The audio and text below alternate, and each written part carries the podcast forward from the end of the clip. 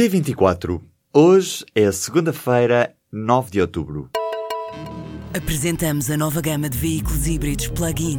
Uma tecnologia que veio para mudar o futuro. BMW iPerformance. Marcelo Rebelo de Sousa e Pedro Santana Lopes reuniram-se nesta segunda-feira à hora do almoço. A informação foi confirmada pelo público, embora não haja nenhuma confirmação oficial. A conversa acontece no momento em que Santana Lopes pondera uma candidatura à presidência do PSD contra Rui Rio. O provedor da Santa Casa está apenas a aguardar a marcação da data das eleições diretas pelo Conselho Nacional do Partido Social Democrata, que se reúne esta segunda-feira à noite. O novo diretor do Serviço de Estrangeiros e Fronteiras já está escolhido. Carlos Alberto Matos Moreira foi escolhido pela Ministra da Administração Interna para ocupar o cargo de Diretor Nacional do CEF. Licenciado em Direito, Carlos Moreira era até aqui inspetor coordenador superior da carreira de Investigação e Fiscalização. Desde 2008, que é oficial de ligação do Ministério da Administração Interna junto da União Europeia na representação permanente de Portugal em Bruxelas. Carlos Moreira entrou no CEF em 1991, onde, entre outros cargos, teve funções de diretor regional do centro do CEF entre 2003 e 2007. Assume agora a direção do CEF. O ministro das Finanças alemão apontou Portugal como prova do sucesso da política de estabilização do euro.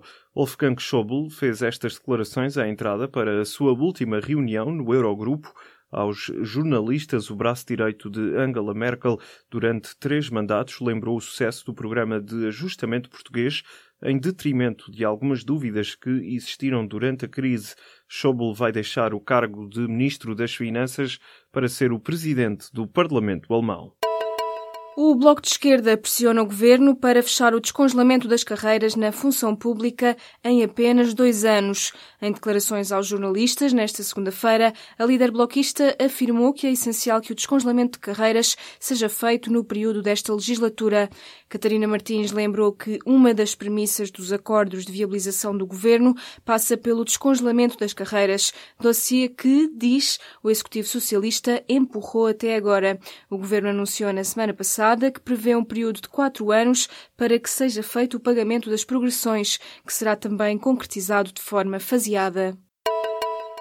O Prémio Nobel da Economia foi atribuído nesta segunda-feira ao economista norte-americano Richard H. Thaler, Professor na Universidade de Chicago, é um dos nomes mais importantes no campo da economia comportamental.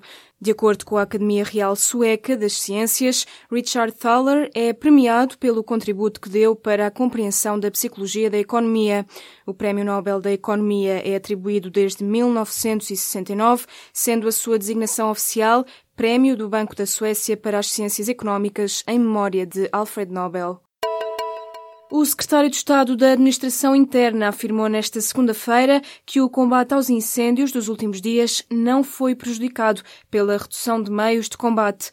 Em declarações à agência Lusa, Jorge Gomes explicou que no dia 1 de outubro foi feito um corte de 40% dos meios de combate em relação à fase mais crítica de incêndios florestais que começou em julho e terminou em setembro. O secretário de Estado garantiu que este corte nada tem a ver com os incêndios que têm ocorrido. Jorge Gomes sublinhou que atualmente dispõe de 5.500 operacionais, 1.300 viaturas e 18 meios aéreos pesados. Além destes meios, o secretário de Estado adiantou que o dispositivo de combate aos fogos foi reforçado com 50 equipas dos corpos de bombeiros e que a Proteção Civil criou grupos de reforços a incêndios florestais.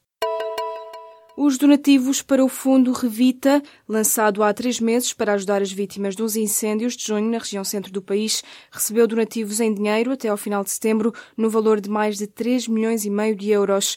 Além disso, foram recebidos 305 mil euros em bens móveis e serviços.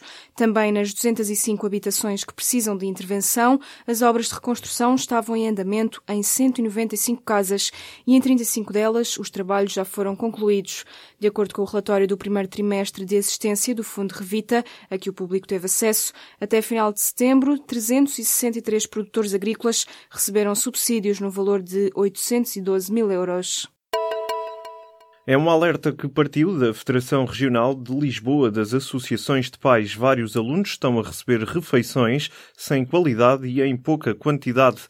A Federação recebeu fotografias tiradas por estudantes de escolas de Oeiras, Amadora e Odivelas com imagens como um prato ou com doses claramente insuficientes. O presidente da Fairlap, Isidoro Roque, explicou à agência Lusa que há escolas onde é possível contar os grãos de arroz que estão no prato.